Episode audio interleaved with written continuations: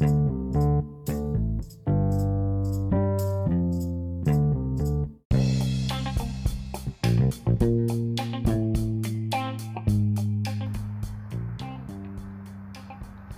a todos, espero que estén teniendo un maravilloso día. Gracias por sintonizarnos una vez más. Me presento. Yo soy Yanene Sujei Orozco García, estudiante del doctorado en educación de la Universidad IEXPRO. Bienvenidos a un episodio más de Discutiendo Educativamente, donde desmenuzamos artículos educativos para lograr entender lo implícito.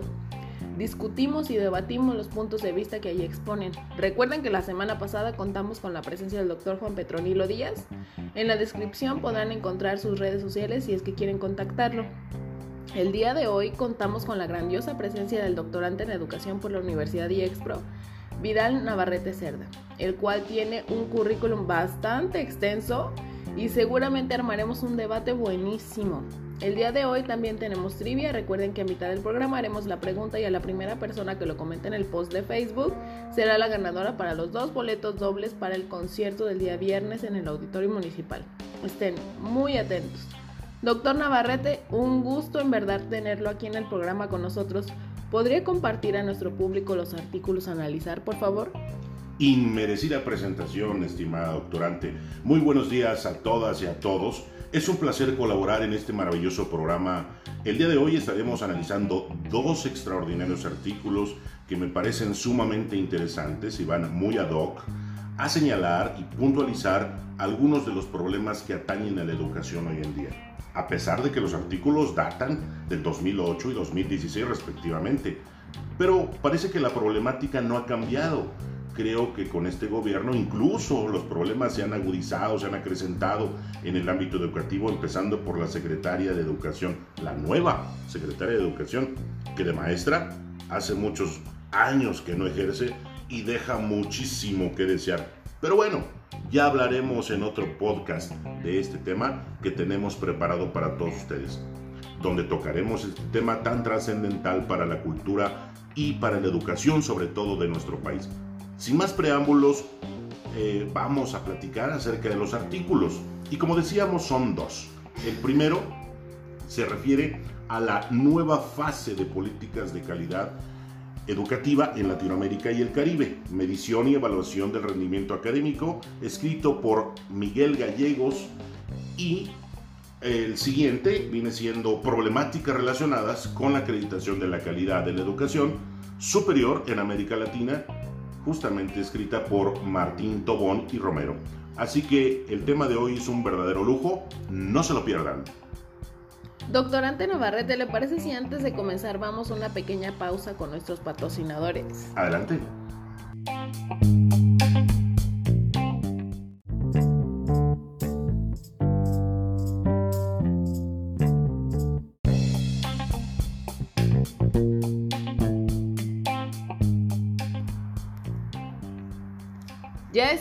De regreso. Muchísimas gracias por seguir sintonizándonos. Para comenzar, Quisiera que nos señalara los puntos más sustanciales que logró obtener del artículo La nueva fase de políticas de la calidad educativa en Latinoamérica y el Caribe.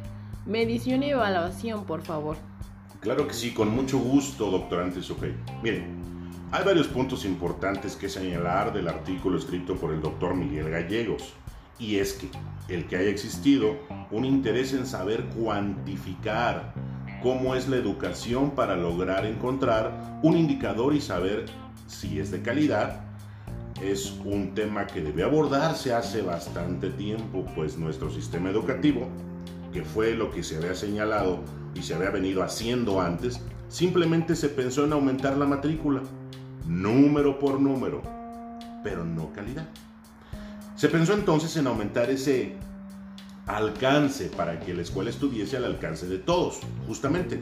Pero nadie se preguntó si perdería calidad. Nadie se preguntó si la calidad sería la misma en la escuela rural que en la escuela urbana, que en la escuela unitaria o que en la escuela multigrado, por mencionar algunas.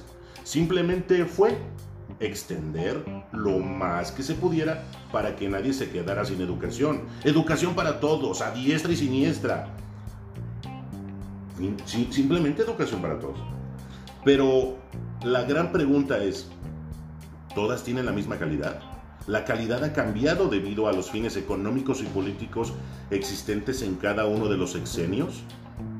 Claro, lo que quieren las empresas es mano de obra preparada, pero barata.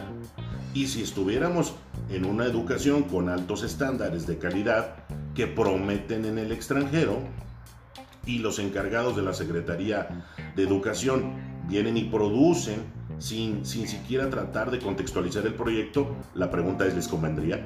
¿Les convendría que los trabajadores exigieran mejores condiciones de trabajo y mejores salarios en consecuencia? Porque eso es otro de los puntos que se tocan en este artículo. Otro de los problemas existentes en México es el mercado laboral, el crimen, las drogas, además de, los siempre mencionados, la pobreza. ¿Por qué en la actualidad estos problemas se mantienen? Es bien sabido que por todos los mexicanos que el país ha registrado tasas de homicidio y van increciendo. La narrativa gubernamental ha insistido en simplificar la explicación sobre la violencia, al reducirla a un conflicto entre organizaciones delictivas, o señalan que fueron hechos, hechos aislados, la fórmula que señala gobierno, proclamada siempre por ellos una y otra vez por los gobiernos en turno, es que hay guerra criminal, luego hay violencia.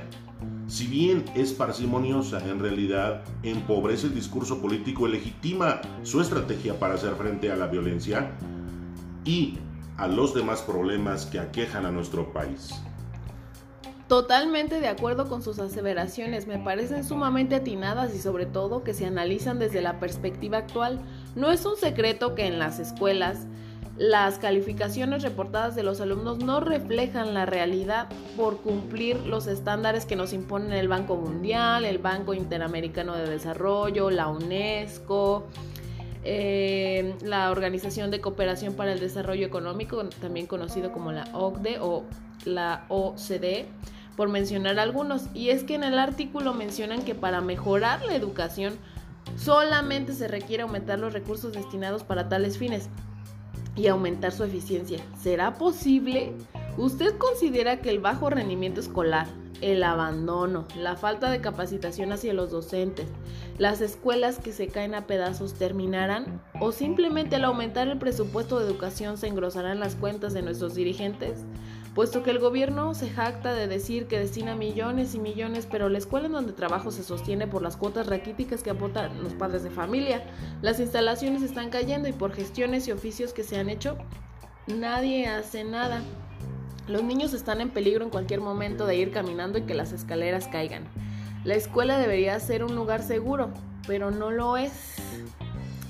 Pues bueno, pasando a otro tema, vamos con la trivia del día de hoy. Recuerda que si eres el primero en comentar en nuestro equipo de marketing, se comunicará contigo a la brevedad posible para entregarte tu premio. Muchísima suerte. La pregunta es, ¿cómo se llaman los artículos que estamos analizando el día de hoy? El doctorante Vidal los mencionó al inicio. Mientras llegan las respuestas, vamos a una pausa con nuestros patrocinadores y regresamos con nuestro tema. Gracias por sintonizarnos. Volvemos.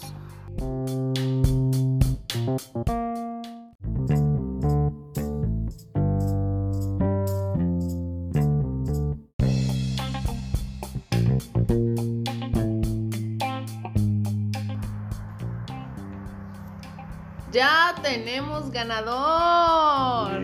Gracias por seguir sintonizándonos. Al final del programa lo mencionaremos. Muchas, muchas felicidades.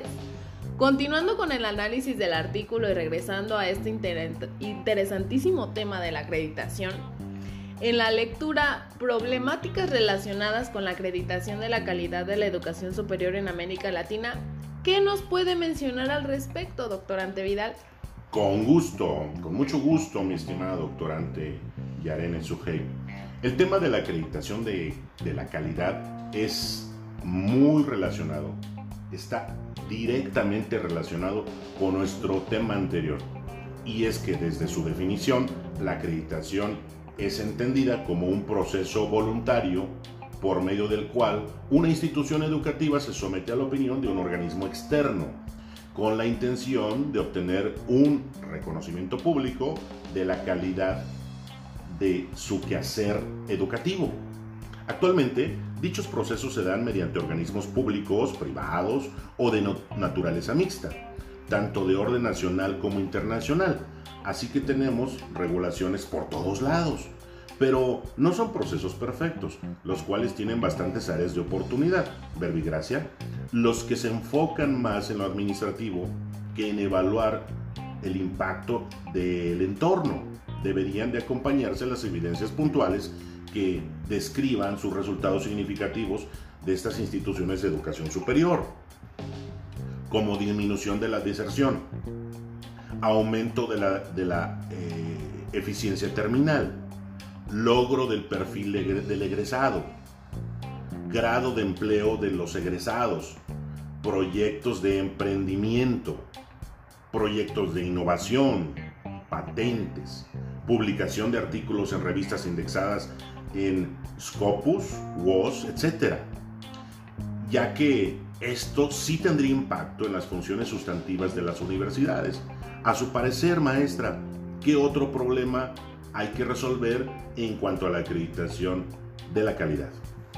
Opino que la simulación es otro problema fundamental. Se ha observado que en pleno ejercicio de la evaluación, los actores involucrados recaen en la simulación de procesos con la intención de presentar indicadores que reflejan una buena calidad por parte de la institución educativa, acomodando los documentos con lo esperado, sin que sean reales, para poder acceder a recursos. La simulación incluye la ficción en cuanto a la productividad académica, colocando como publicación la presentación de conferencias, ponencias y charlas en diversos eventos, o la recogida de evidencias a último momento como lista de asistencia, asistencia a eventos, organización de eventos, aplicación de, de encuestas a los estudiantes, otorgamiento de becas, etc. Contratan investigadores de alto nivel solo para demostrar que se tienen y para mejorar los índices de publicaciones y de talento humano especializado, eliminación de datos negativos para no afectar los índices de deserción o eficiencia terminal. Y otras veces pues no se simula, sino que la información que se presenta no está asociada a los procesos de calidad como por ejemplo la deserción. Otro problema fundamental recae en confundir la acreditación con la evaluación la poca participación de la comunidad y la falta de credibilidad de los organismos que realizan esta acreditación. ¿Qué nos comenta de esto, doctorante? Con mucho gusto, mi querida maestra. Mire, muchas prácticas relacionadas con la acreditación de la calidad adoptan un enfoque netamente informativo y no formativo. Y los resultados de los procesos de evaluación no siempre son comunicados a toda la comunidad y es que la acreditación involucra a todos los miembros de la comunidad y no siempre existe una participación activa, por múltiples causas, como por ejemplo, los procesos son extensos y descontextualizados. No se evalúa productos de desempeño. Falta de ética es otro muy importante. Y la transparencia en los procesos de evaluación se quedan en completar muchos formatos. Es decir, trámites engorrosos. Y las evaluaciones son complicadas y caen demasiado en lo formal, pues dejan poco para la flexibilidad y contextualizar las planeaciones por el currículo, no por competencias que, tanto se pide. Así es, como usted lo menciona, opino que se deben promover el que los instrumentos se enfoquen tanto en los aspectos administrativos como en los relacionados con el aprendizaje, la evaluación, el impacto de la investigación y la realización de proyectos para mejorar las condiciones de vida de la sociedad, que se deje a un lado la simulación, la burocracia e implementar acciones para mejorar la credibilidad de los instrumentos de acreditación. Así es, maestra, para aumentar la, la credibilidad, lograr que sigan un código de ética en el cual apunten a las funciones esenciales de la universidad, seguir un modelo de gestión de calidad, buscar que posean una sólida formación en currículo, didáctica, evaluación y gestión de proyectos de, de, investigación y vinculación social y tener expertos en los procesos curriculares y de investigación acordes a la sociedad del conocimiento. Antes de cerrar, quiero agradecer a nuestro auditorio porque mencionan que el que toquemos temas tan importantes en nuestro podcast les ha ayudado a enriquecer su criterio acerca de nuestro sistema educativo. Muchísimas gracias, doctorante, porque nos ha nutrido mucho este, este debate, este punto de, vista que, viene de alguien con un currículum súper extenso y con muchos años de experiencia en la materia. Eh, vamos con la trivia. El ganador del día de hoy, más bien la ganadora, es Jacinta López Pérez. En breve se comunicarán contigo para entregarte tu premio. Eh, como no, muchas felicidades. Cuéntanos, Jacinta, ¿Con cuál de los artículos te identificaste más? ¿Cuál te pareció más interesante? Enseguida te leemos. Agradezco infinitamente a ustedes, puesto que esto no sería posible si es que no estuvieran apoyando el programa. Doctorante, ¿algún otro comentario que quiera hacer antes de irnos? Nada, estimada doctora, muchas gracias por la oportunidad y por supuesto, repito, y merecida presentación. Solo soy un apasionado del tema educativo. Muchas gracias, muy amable. Esto fue todo por el día de hoy. Los esperamos la siguiente semana en una emisión más de Discutiendo Educativamente. Chao. Para que nadie le diga, que nadie le cuente, aquí desmenuzamos los artículos y debatimos sobre temas verdaderamente importantes para la educación. Muchas gracias. Hasta la próxima.